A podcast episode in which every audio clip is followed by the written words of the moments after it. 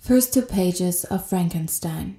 So ist das neunte und neueste Album der Band The National aus den USA. Die fünf Mitglieder haben sich seit 1999 vor allen Dingen mit ihrem alternativen Indie-Rock bekannt gemacht. In dieser neuen LP geht es bisher am ruhigsten zu. Sänger Matt Berninger versucht sich in insgesamt elf Songs an verschiedenen Themen lang zu hangeln. Es geht um Depressionen und alienierte Gefühle, um Breakups und einer Liebe, die früher sein New Order T-Shirt trug. Das Album gestaltet sich mit viel Simplizität, sowohl instrumentell als auch melodisch, aber dies nicht immer überzeugend. Vor allem zu Beginn des Albums ziehen sich die Songs und wirken wie ein langes Einatmen. Die Luft wird zumindest etwas ausgeatmet, wenn Phoebe Bridges traurig schöne Stimme im vierten Song This Isn't Helping entgegen des Songtitels hilft und die gewisse Eintönigkeit der Darbietung durchbricht, wenn auch nur als Harmonizerin.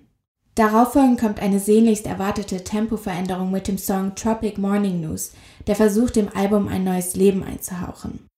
Aber die minimalistischen, eher generischen Melodien können auch hier nicht wirklich überzeugen.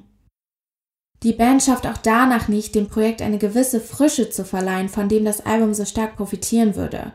Auch die Lyrics sind meist so vage geschrieben, dass sie zu willkürlich, zu gewollt klingen.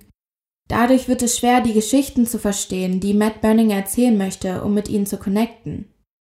Aber zum Ende hin gewinnt das Projekt mit dem Song Ice Machines sowie den letzten beiden Songs wiederum an Stärke und geht mehr unter die Haut als die vorherigen Lieder.